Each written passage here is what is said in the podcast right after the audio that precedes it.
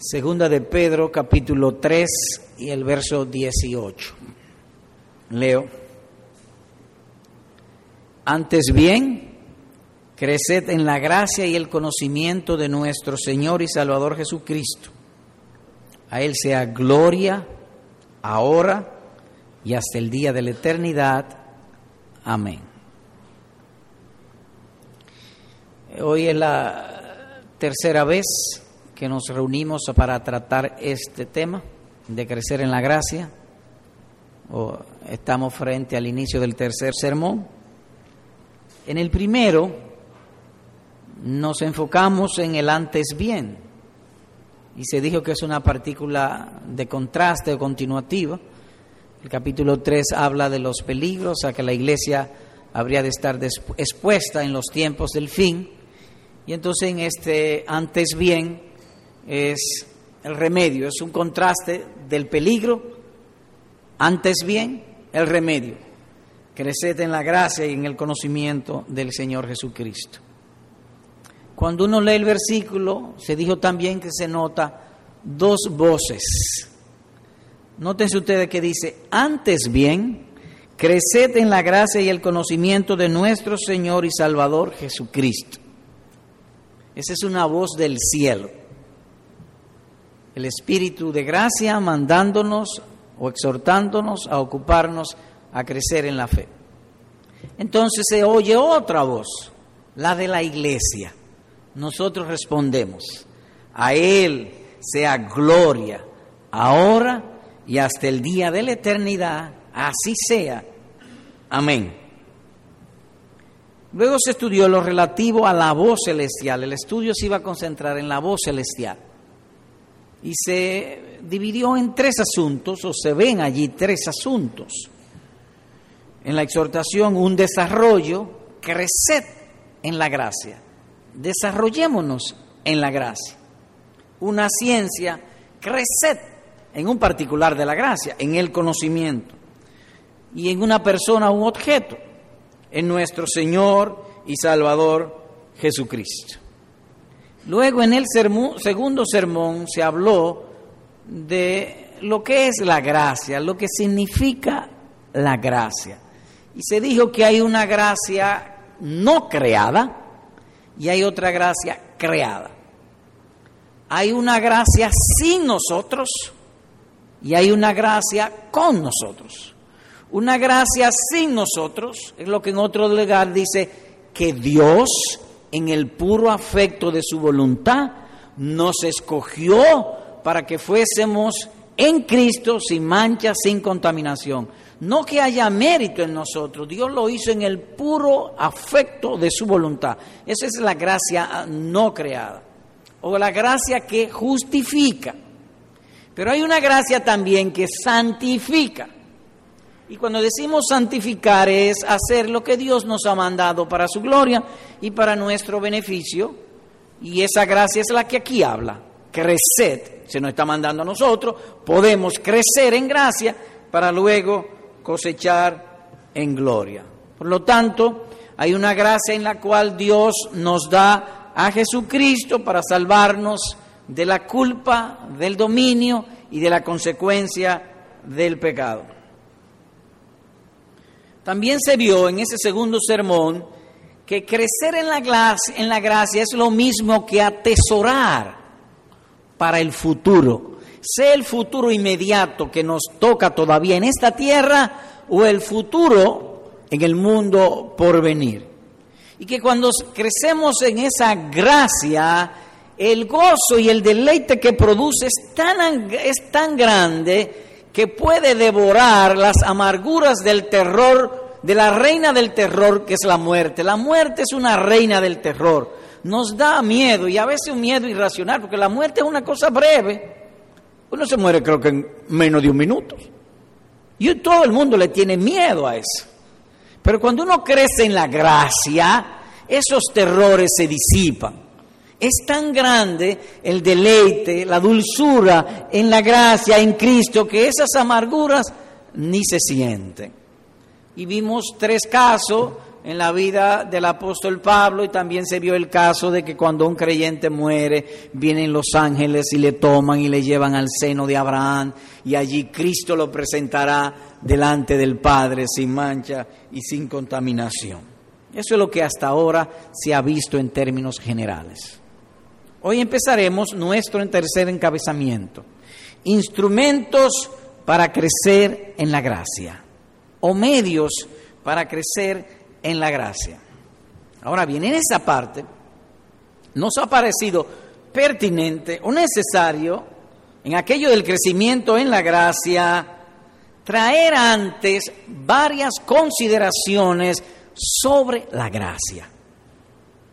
Luego veremos los instrumentos en sí de cómo crecer en la gracia. Es como, qué sé yo, si a uno le dieran, le dijera, mira, tiene que batear la pelota, me dan un instrumento, me dan el bate. O tiene que anotar un gol, me dan la pelota para que yo, ese es el medio, ese es el instrumento. Vamos a ver luego particulares de crecer en, en ese crecimiento. Pero, repetimos, nos ha parecido bien traer algunas consideraciones. A saber, cuatro veremos Dios mediante en esta mañana. La influencia, la diferencia, el instrumento básico y nuestra debilidad. Así que empecemos considerando la influencia de la gracia. La gracia es poderosa y su influencia es sobre todas y cada una de las facultades del ser humano creyente. Ella influye en todo, sobre su mente, sobre sus sentimientos y sobre su voluntad. Poderosamente influye en todo eso. Pero su mayor influencia es sobre nuestro entendimiento. Reitero, la mayor influencia de la gracia es sobre nuestro entendimiento. Lo que guía a un hombre es su cabeza. El concepto o la idea es recibida en la cabeza, allí la consideramos, algunos casos lo rechazamos, otros casos los aceptamos y lo ponemos en práctica. De manera que la cabeza somos nosotros. Y más aún, nadie puede saber lo que yo pienso, pero por lo que yo hablo puede darse una idea de cómo soy. Y así con todas las personas, uno pudiera acercarse a alguien, uno ignora sus pensamientos, pero cuando habla, por lo menos una idea uno tiene. Uno es lo que uno piensa. Y la influencia de la gracia básicamente es sobre nuestro entendimiento. Como alguien ha dicho, toda persona es tal cual su mente. Cuando la gracia entra en una persona, cambia radicalmente su forma de pensar, de tal modo que luego se ve si Él tiene gracia o no. O más bien, no en ese sentido, pero más bien se nota el poder de la gracia. Cambia su mente, sus deseos, sus anhelos, sus sentimientos, sus afectos, su voluntad. Y Dios se glorifica trayendo mayor influencia sobre nuestro entendimiento para que los, las obras de la gracia se noten en uno. Es tanto así que el mayor trabajo del diablo es sobre o en contra de nuestra mente. Oigan lo que dice la Escritura. En los cuales el Dios de este siglo, es decir, el diablo Satanás, cegó el entendimiento de los incrédulos para que no le resplandezca la luz del Evangelio de la gloria de Cristo, dice 2 Corintios 4:4. En otras palabras, es más fácil engañar en la oscuridad que en la luz. Por lo tanto, la influencia de la gracia es primero en nuestro entendimiento, trayendo luz. Y asimismo crecemos haciendo el bien y somos más difícilmente engañados por el diablo. Por lo tanto, ha de ser también la función principal de la iglesia enseñar doctrina a tiempo y fuera de tiempo. No en balde el apóstol Pedro dice, crecete en la gracia y el conocimiento de nuestro Señor Jesucristo. Así que su mayor influencia es sobre nuestra mente, sobre nuestro entendimiento. Por eso, reitero, se nos manda a crecer en el conocimiento, en iluminar la mente. Pero como todas las cosas de Dios, la gracia también tiene un enemigo, el pecado. La gracia tiene un enemigo que es el pecado. El pecado ha falsificado, si no todas, casi todas las virtudes cristianas de algún modo u otro han sido falsificadas y la gracia no es una excepción. En otras palabras, lo que quiero decir con diferenciando es que hay gracia falsa y hay gracia verdadera. Por lo tanto, antes de nosotros entrar en aquello de instrumento para crecer en la gracia, primero hay que traer esta diferencia entre gracia verdadera y gracia falsa.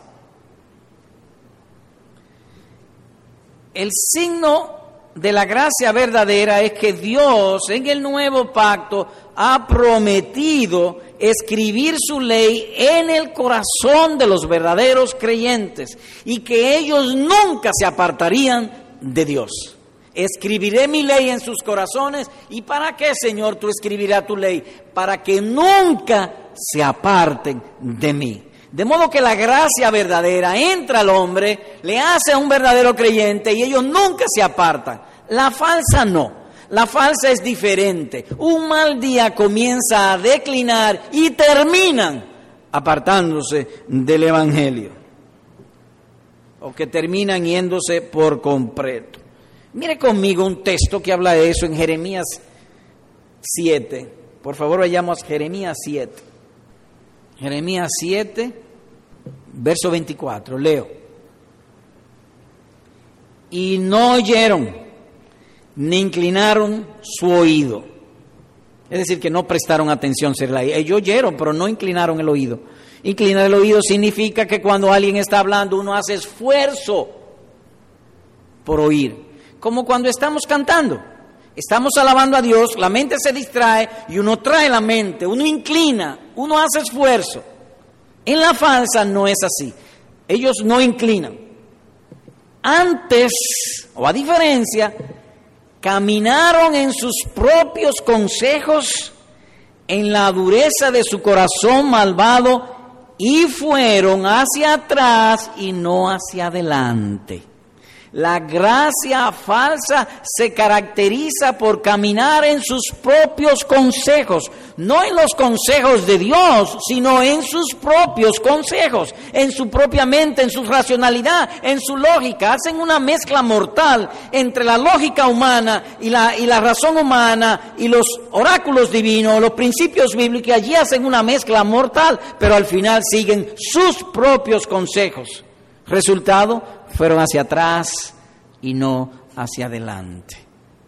Es decir, que echan hacia atrás. La falsa pues llega un, mal, o empieza un mal día a declinar de continuo. La verdadera es opuesta. Por ejemplo, usted toma el caso de Nicodemo, que vino a Jesús de noche, según Juan 3, y al principio era eh, tenía miedo, era tímido, no quería identificarse con el Señor Jesús, pero la gracia creció, creció y un día estuvo dispuesto a dar la vida por Cristo. La gracia verdadera es lo opuesto a la falsa, entonces. Además de que declina y no prestan atención u oído y andan en sus propios consejos, la gracia falsa es muy presumida, tiene una alta presunción. Se creen que pueden hablar y que pueden opinar de cuantas cosas espirituales ellos les llega a la mente o al oído. Ellos oyen algo, se imaginan una respuesta, y eso es. Eso es signo de gracia falsa. Así que la gracia falsa declina y la gracia falsa también es presumida. En cambio, la verdadera cada día se siente más débil, más incapaz de satisfacer lo que Dios le pide, de entender la palabra de Dios, de luchar contra el pecado, de abandonar el pecado, de controlar las reacciones de ira, de carnalidad, de codicia. Cada día se siente más incapaz, clama por ayuda. En la gracia verdadera es como cuando el organismo tiene sed. Cuando mi organismo tiene una profunda sed, no es en la cabeza que yo lo siento, todo el organismo siente la sed. O cuando tiene hambre, todo el organismo tiene hambre. Así también la gracia verdadera tiene sed por Dios y por su palabra. En todo el ser se siente. De modo que si hay gracia verdadera, hay vida espiritual. Y si hay vida espiritual, será inevitable, indetenible, va a crecer. Va a crecer de seguro crecerá. Usted ha notado que en algunos lugares y en algunas oficinas adornan las oficinas con plantas artificiales, preciosísimas, se parecen originales. Tienen, qué sé yo, 10 hojas, 5 tallitos y 3 flores. Y usted vuelve dentro de un año y están igualitas y en cinco años y están igualitas. Pero si la planta es viva, cambia, transforma, crece. Hay gente que su devoción es artificial. Les da vergüenza no creer en Dios. Y ellos buscan de Dios, pero no, es artificial, son lo mismo, su devoción es pintada. Es como un, usted pinte a una persona que no tenga hijos y le pintan un hijo en un cuadro. Es un hijo, pero no crece.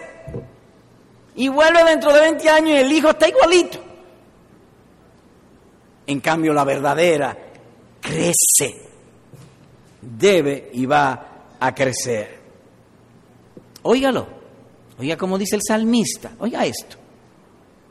El justo florecerá como la palmera, crecerá como cedro en el Líbano, plantados en la casa de Jehová, en los atrios de nuestro Dios florecerán, aún en la vejez fructificarán, estarán vigorosos y verdes, dice el Salmo 92, versículos 12 al 14.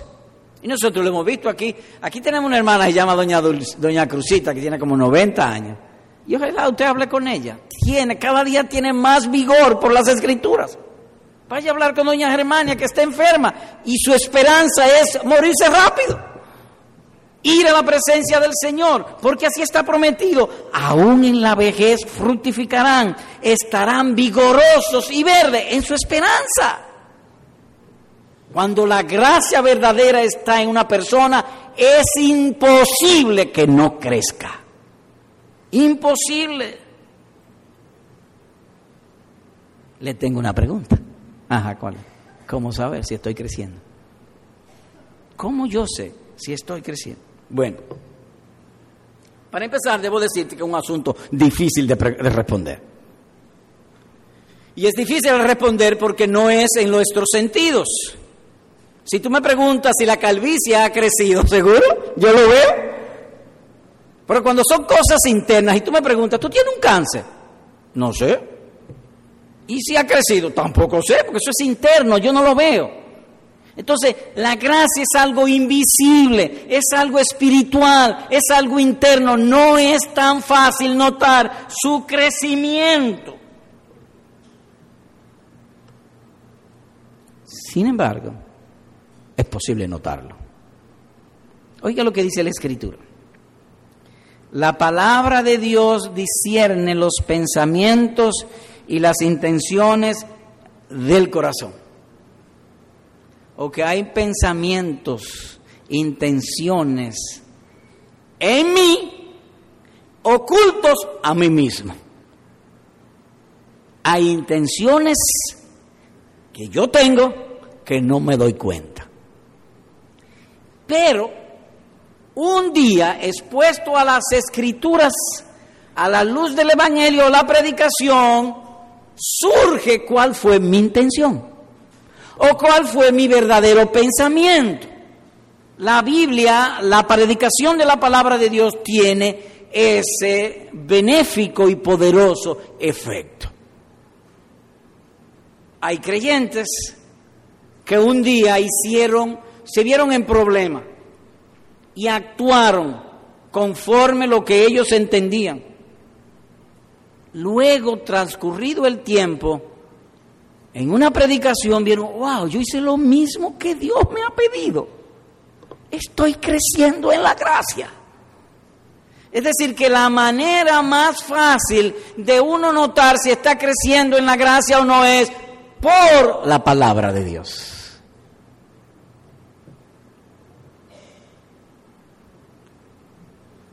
Hay veces que uno tiene duda de ciertas cosas y uno lo resuelve con las escrituras.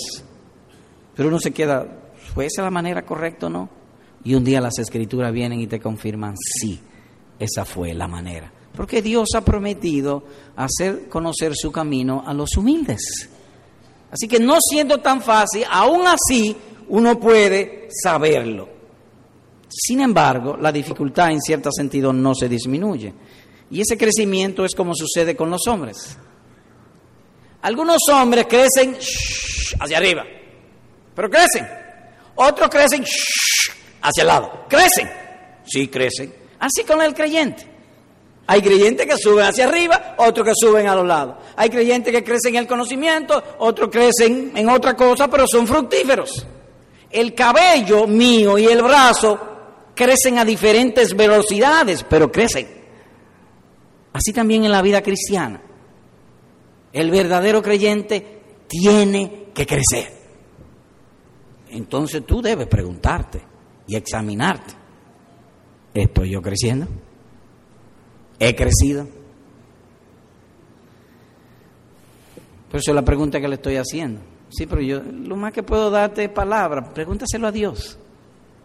Díselo a Él mismo en oración. Señor, ¿estoy yo creciendo en la gracia?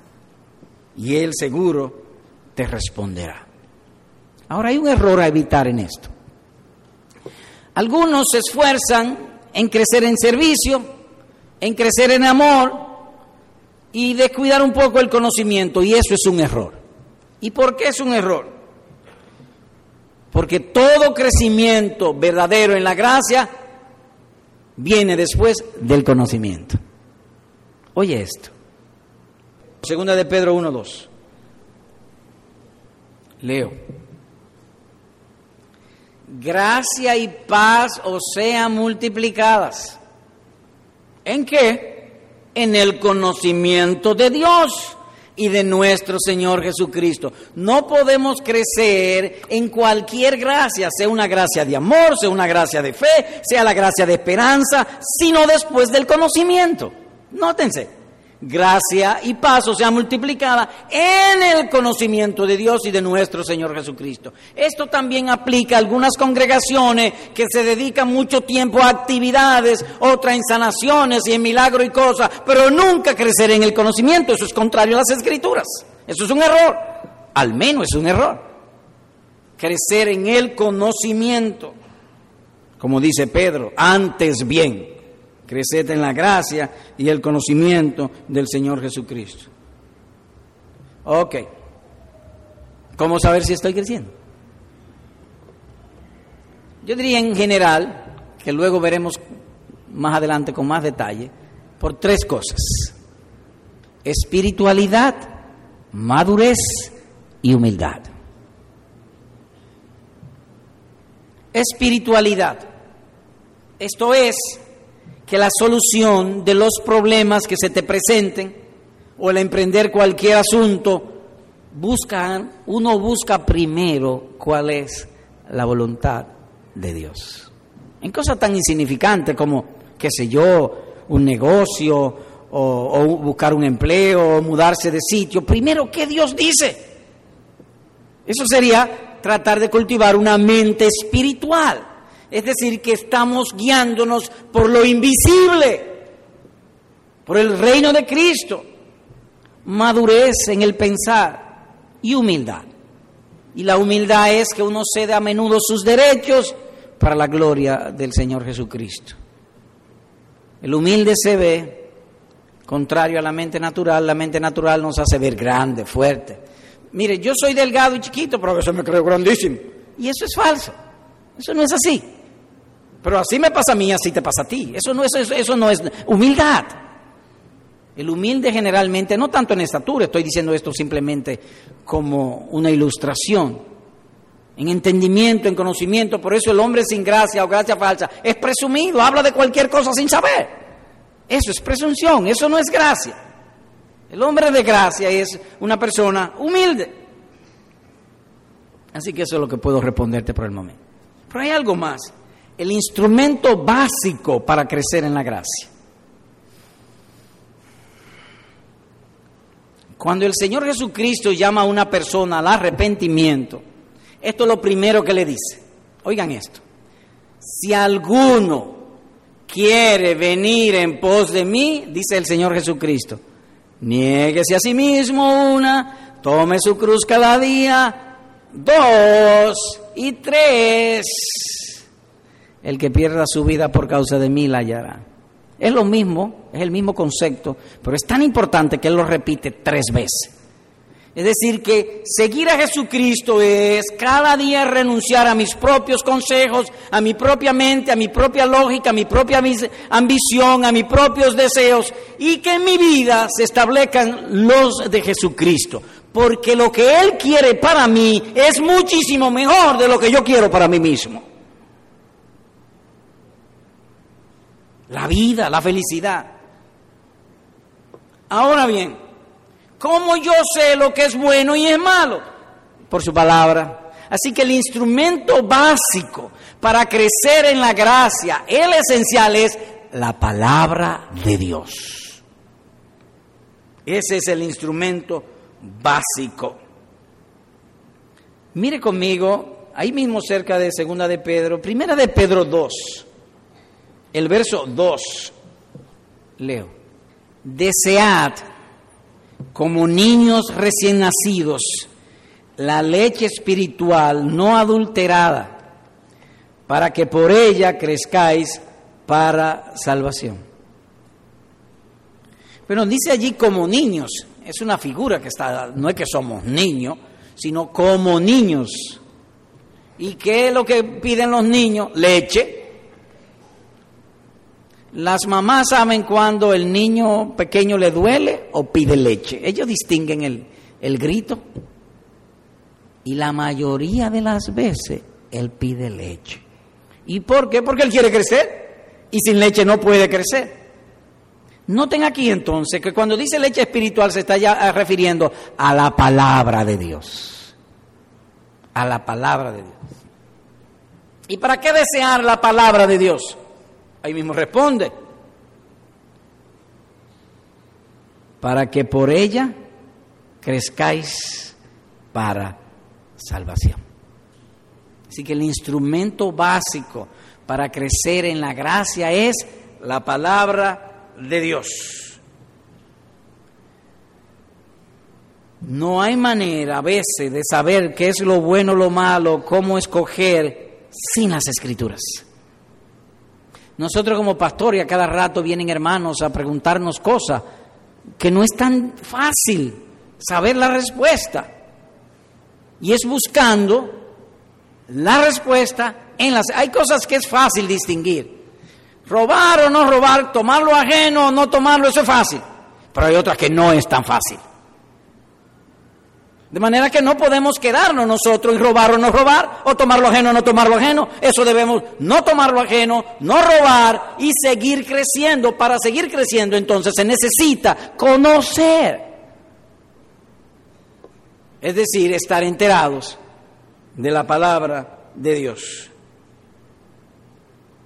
El andar en la gracia se compone de dos caminos, dos, solo dos opciones si es que puede decirse de ese modo. Un camino malo a evitar y un bueno a escoger. Dejar lo malo y hacer lo bueno. La palabra de Dios nos advierte de los peligros y además nos enseña cuáles son nuestros deberes.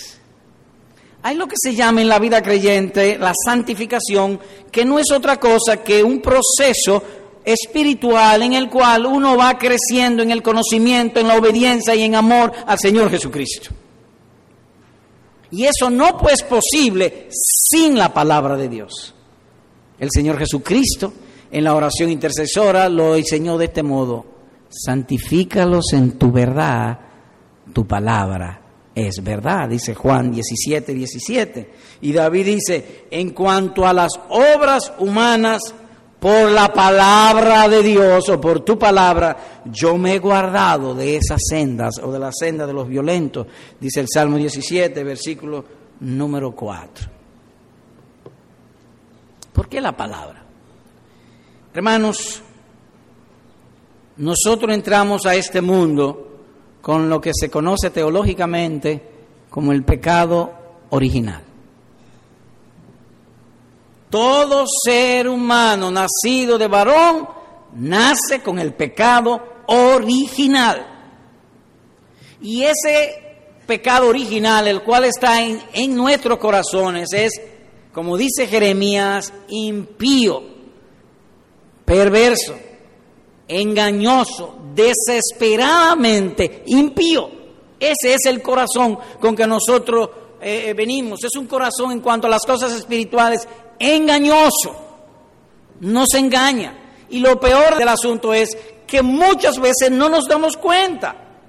Les aseguro, les aseguro que hay gente aquí que no ha conocido a Cristo y ellos están bien, se sienten bien, pero ¿están ellos realmente bien? No, están mal, pero se sienten bien. Pero están mal, están sin Dios, sin Cristo, sin esperanza, se van a morir. Y lo triste es que un día van a despertar de su sueño y cuando despierten será tarde, despertarán en el infierno. Solamente la palabra de Dios podrá iluminar nuestros caminos para dejar los malos caminos y escoger el buen camino. La palabra de Dios es el instrumento por lo tanto, nadie piense, nadie absolutamente piense que por haber sido un buen estudiante, por tener grado académico, por leer los filósofos, por leer los grandes pensadores de la tierra, va a ser grande en la fe. No, es por el conocimiento de la palabra de Dios y la gracia de Dios.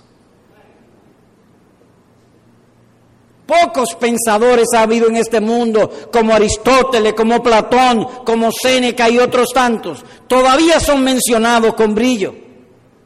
Pero si murieron sin saber que hay un solo Dios, una cosa tan sencilla como un solo Dios, ellos murieron sin saberlo.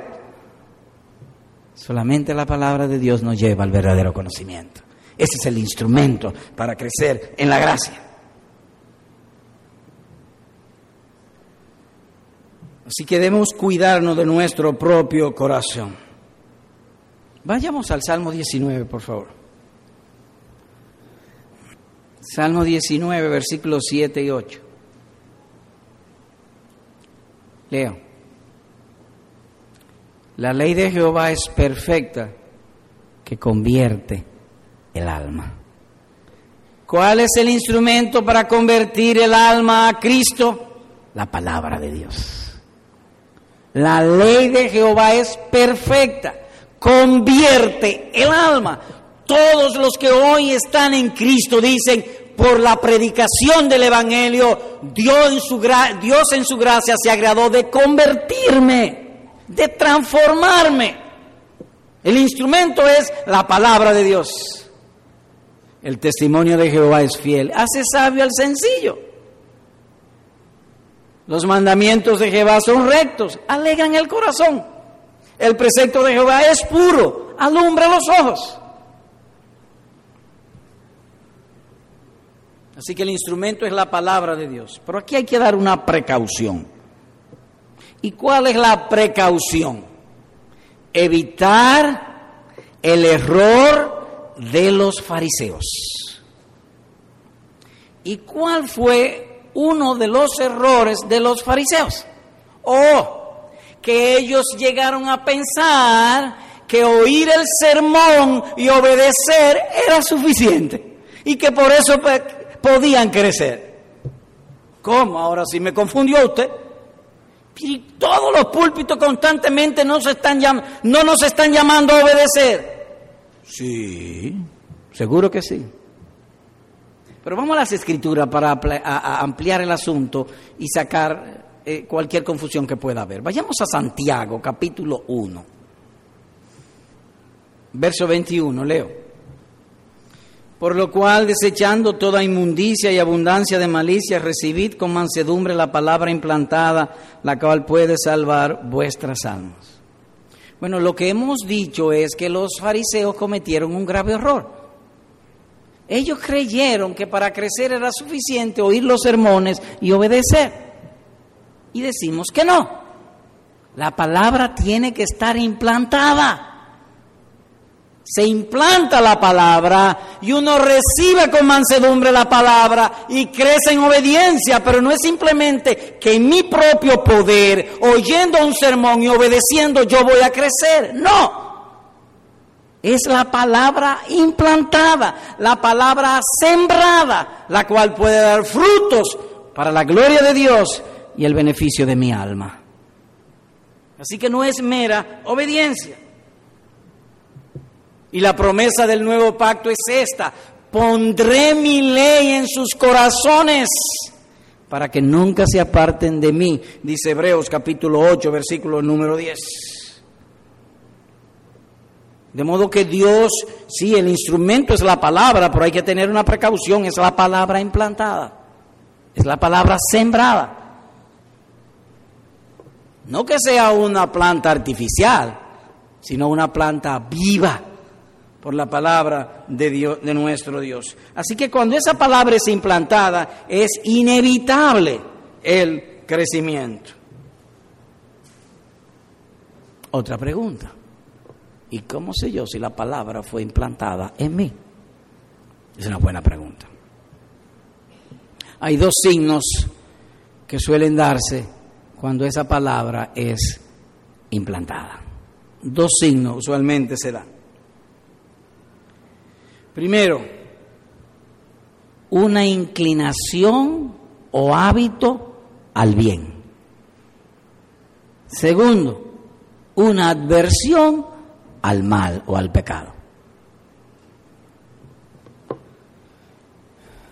Cuando una persona se convierte, nosotros hemos visto por experiencia, una de las primeras cosas que busca es su Biblia y averiguar qué se puede hacer, qué no se puede hacer qué es el bien y qué mal hay que evitar.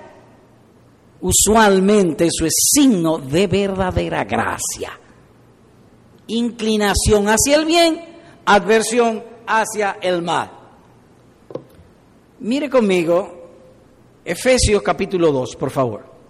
Efesios 2, versículo 10. Leo porque somos, es decir, está hablando un creyente y él está incluyendo, está trayendo una expresión universal, está incluyendo a todos los creyentes, porque somos, dice, los creyentes, hechura suya, es decir, Dios nos hizo, creados en Cristo Jesús. ¿Ahí para qué? Para buenas obras, las cuales Dios preparó de antemano para que anduviésemos en ellas.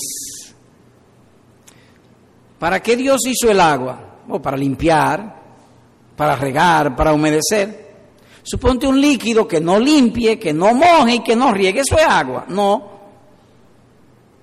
Y puede existir ese líquido. Estoy hablando en términos hipotéticos, para ilustrar. El punto es que el creyente fue hecho para buenas obras, para hacer buenas obras. No es que haciendo buenas obras él es verdadero cristiano, no, es que el verdadero cristiano fue creado para hacer buenas obras. Si la gracia está en él, él es inclinado a ese hábito de hacer buenas obras, creado en Cristo Jesús para hacer buenas obras. Por lo tanto, cuando una persona se convierte, él ama de corazón al Señor, él es sincero, él quiere ver que lo que es pecado, apartarse del pecado, quiere ver lo que es el bien y hacer el bien para la gloria de su redentor. Cuando hay gracia verdadera. Y si él se equivoca, Dios ha provisto segundos pensamientos que son mejores que primero. Estamos alabando, la mente se distrae, se va. Pero vienen segundos pensamientos y nos vuelven a traer a eso, a alabar a nuestro Dios. Y si Él se equivoca o comete pecado, dice el salmista, consideré mis caminos y volví mis pies a tus testimonios. Salmo 119, versículo número 59. Así que hay una inclinación al bien. Pero hay también una adversión al pecado o al mal. Y aquí hay que distinguir una cosa. En lo que es abstenerse de pecado, una cosa es abstenerse de pecado y otra cosa es rechazar el pecado. Imaginemos una persona tiene deseos de injuriar al presidente o a su vecino, pero no lo hace. ¿Y por qué tú no lo haces? Ah, porque no me conviene. Él se está absteniendo del pecado. A diferencia de una persona que no hace el mal porque es pecado. Uno es su conveniencia terrenal, el otro que está contrario a su bien y a la naturaleza de su fe. Así que no es lo mismo abstenerse de pecado que aborrecer el pecado. Y como uno conoce lo que es pecado, por la palabra de Dios. Toda vez que la gracia entra al corazón, transforma la naturaleza humana. Y no es simplemente abstenerse de pecado. Él rechaza el pecado, en público y en privado. Obviamente que hay grados y uno va creciendo en eso, pero él lo rechaza porque es pecado. Mire conmigo, Primera de Juan capítulo 3. Primera de Juan capítulo 3, verso 9. Todo aquel que es nacido de Dios, hay una diferencia entre nacer de Dios y formado por Dios. Los hombres fueron creados y formados por Dios, pero los creyentes son nacidos de Dios. Así que hay una diferencia en eso. Todo aquel que es nacido de Dios no practica el pecado, dice allí. ¿Y por qué no practica el pecado? Porque la simiente de Dios permanece en él y no puede pecar o practicar el pecado porque es nacido de Dios. Es decir, la palabra de Dios fue implantada. ¿Y cómo eso ocurre? Bueno, eso ocurre, y un caso, uno oye la predicación del Evangelio, Dios habla su palabra a través del predicador y esa palabra Dios la siembra. La palabra de Dios es sembrada implantada en el corazón de una persona. Esa persona tiene la gracia y usará el instrumento de la palabra de Dios para crecer, apartándose del mal e inclinando a hacer el bien. Solo ellos pueden crecer en la gracia. Así que su enemigo no son la gente, su enemigo es el pecado. Hay personas que ven a su vecino o a su prójimo como enemigo pero al mismo tiempo fornican. Tan, mal de la cabeza. El enemigo nuestro es el pecado. Cuando la gracia es implantada en el corazón, su enemigo es el pecado. Y él aborrece el pecado. Él simplemente no se abstiene del pecado. Pero hay también un aspecto que queremos tocar antes de entrar en los particulares del crecimiento de la gracia, es nuestro sentido de debilidad. Estoy seguro que nosotros los verdaderos creyentes, cuando oímos esta cosa, temblamos. Y el predicador hace la pregunta porque él mismo se la hace y todos nos hacemos. ¿Tengo yo la gracia de Dios o no? Porque queremos nosotros querer crecer en el conocimiento, detectar el mal y matar el mal, no cuando ya sea una serpiente, sino mientras es un huevo en el corazón, cómo detectarlo, cómo aborrecerlo, cómo comportarnos en el mundo, cómo vivir una vida piadosa, eso nos angustia, nos carga. En otras palabras, tenemos debilidad. Es decir, que cuando usted oye la predicación y reacciona avergonzado, acongojado, simplemente el corazón le está diciendo, tú eres débil, no te hagas la cuenta de que tú eres fuerte, eres débil. Esa vocecita que viene a uno.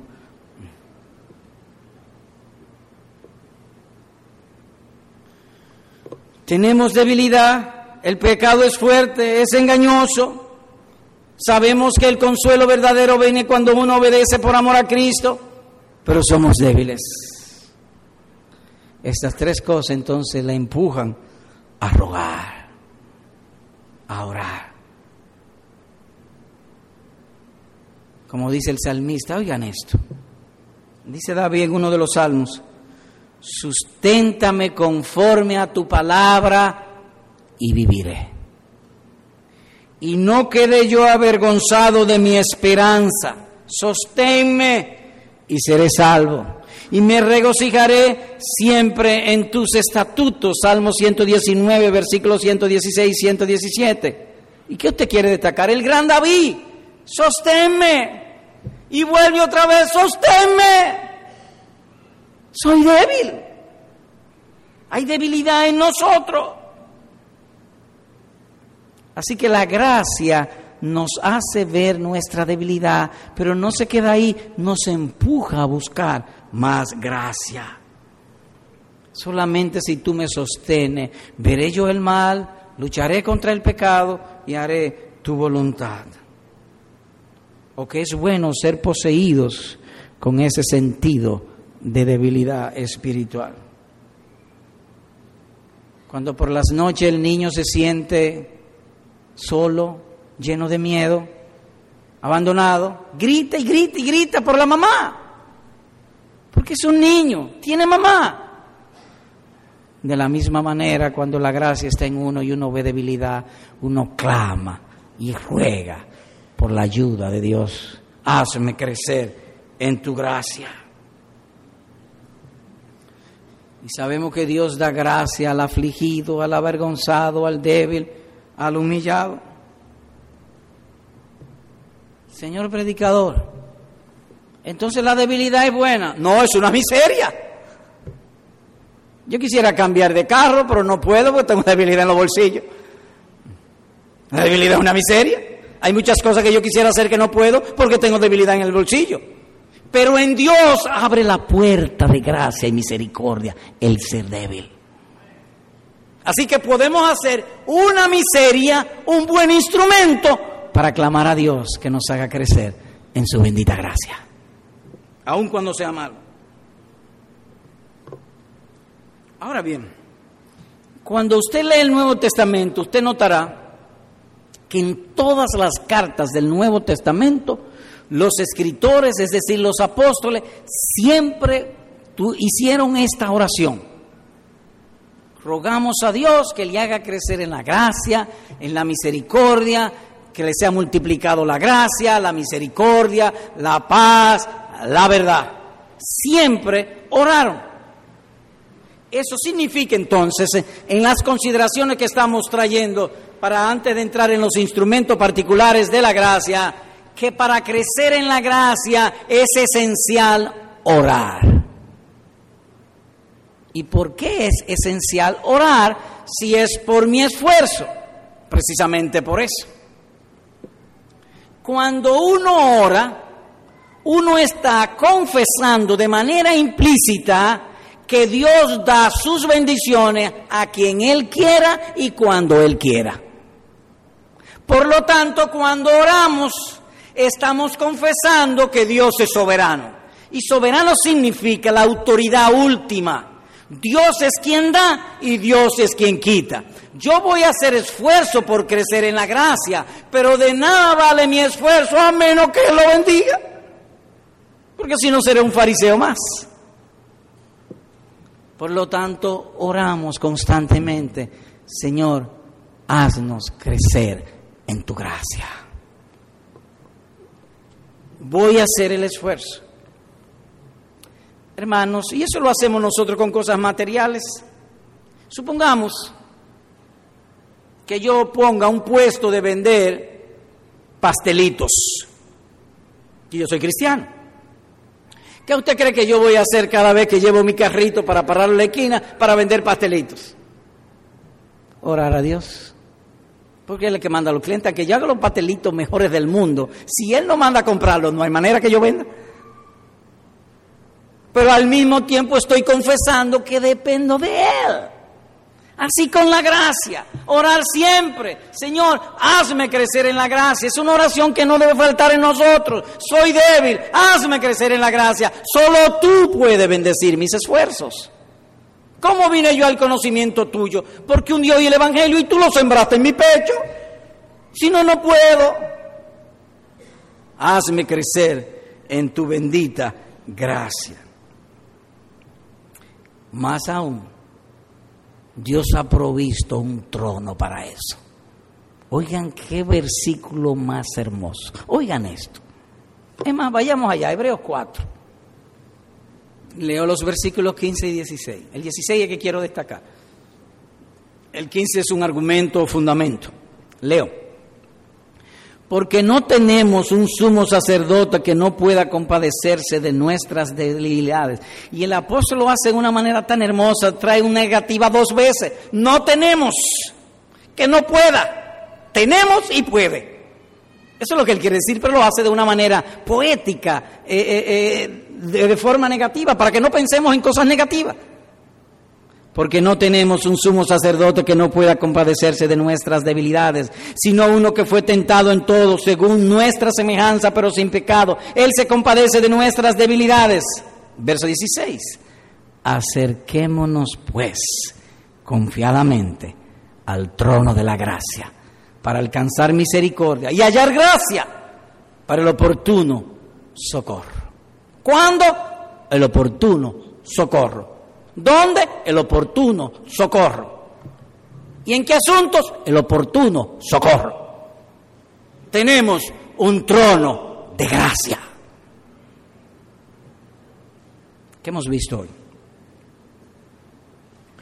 Bueno, vimos algunas consideraciones sobre el crecimiento en gracia, su influencia, una diferenciación entre la gracia verdadera y la gracia falsa, que vimos que el instrumento de la gracia es la palabra de Dios, vimos también el, sentido de la debilidad, de nuestra debilidad espiritual, que es una miseria, pero abre puerta para que venga más gracia.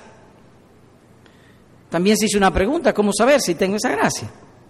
Bueno, cuando uno tiene esa gracia es una adversión hacia lo malo y una inclinación hacia lo bueno. También se preguntó, ¿y cómo yo sabe si estoy creciendo en la gracia? Es asunto difícil. Por ejemplo, los recién convertidos pueden saberlo rápidamente. El cambio en ellos es tan brusco, tan radical, que ellos lo saben de una vez. O prontamente, pero a medida que se va creciendo en la gracia, no es tan fácil de sermón en sermón darse cuenta que uno va creciendo. Pero con el tiempo, uno va creciendo. Si la palabra ha sido implantada, uno va creciendo.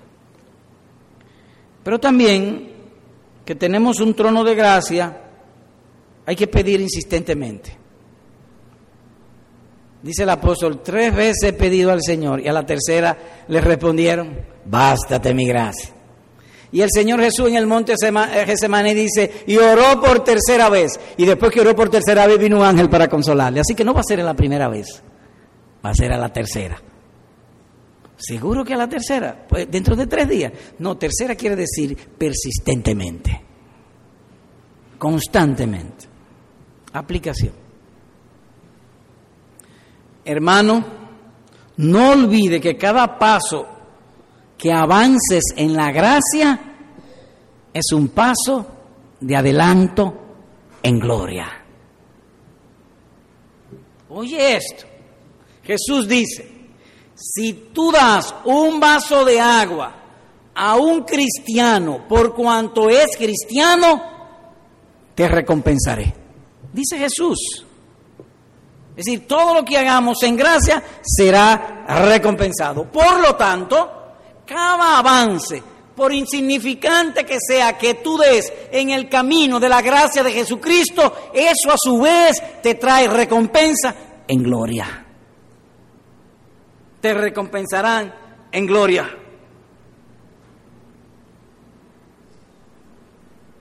Dios ha dado un decreto maravilloso que dice así, mirando a cara descubierta como un espejo la gloria del Señor, somos transformados de gloria en gloria. Una persona puede oír un sermón y conseguir ciertas nociones de Jesucristo y de gloria, pero de ahí no pasa. Pero otros oyen el sermón, ven la gloria de Cristo y de seguro, a la luz de este decreto del trono de Dios, de seguro progresará. De seguro será transformado, de seguro será mejorado si ve la gloria de Cristo en la palabra, en la predicación. Así que una cosa es tener nociones de Cristo y otra cosa es ver la gloria de Cristo. Con simple verlo, si ve su gloria en la predicación, será transformado en esa misma medida y algo más. ¿Y cómo veo la gloria? Usted la pregunta obligada aquí, ¿cómo veo la gloria? Llamándolo. ¿Cómo así? O si cuando yo estoy en mi casa y quiero ver a mi esposa, Olguita, y ella viene. Pues entonces cuando tú vayas a leer la palabra de Dios o hasta leer un libro, y sobre todo cuando vengas a la predicación, primero haz una preparación. Ora a Dios. Señor, tú has dicho que si uno ve tu gloria, tú, lo tú nos transformarás. Eso no está en mi poder, está en tu poder. Prepárame, ábreme el corazón, dame oídos para oírte, ojos para verte, y en la predicación yo vea tu gloria y yo sea transformado de gloria en gloria. Segundo, y por último, a los amigos. Amigo, tu mejor negocio, presente y futuro, es venir a Cristo. Digo amigo y no piense que si tú eres mujer, ay, en esa iglesia nada más le hablan los hombres, pero entonces voy a decir amigo, amiga, a los dos. Tu mejor negocio en esta hora presente es venir a Cristo. ¿Tú crees en Dios? Seguro, por eso estoy aquí. Ok, bien. Pues mira, Dios ha dado un mandato a Cristo. Ay, ¿cuál es el mandato? Y es una buena noticia para ti. Oye el mandato que Dios dio al Señor Jesucristo. Le dijo, toda persona que venga a ti o que clame a ti por el perdón de pecados, perdónalo y sálvalo. Así que todo lo que tú tienes que hacer es eso. Ahí en tu corazón. Señor, ven a mí perdona mis pecados, sálvame, siembra tu palabra en mi corazón, tu bendita gracia, y hazme crecer hasta el día del paraíso. Así que te exhorto a venir en oración al Señor Jesús y pedirle que perdone tus pecados, porque Él tiene un mandato de que si tú lo haces, no te despreciará, te salvará y te preservará para vivir en gloria por toda la eternidad. ¿Crees tú, tú eso? Pues hazlo, ora. Amén.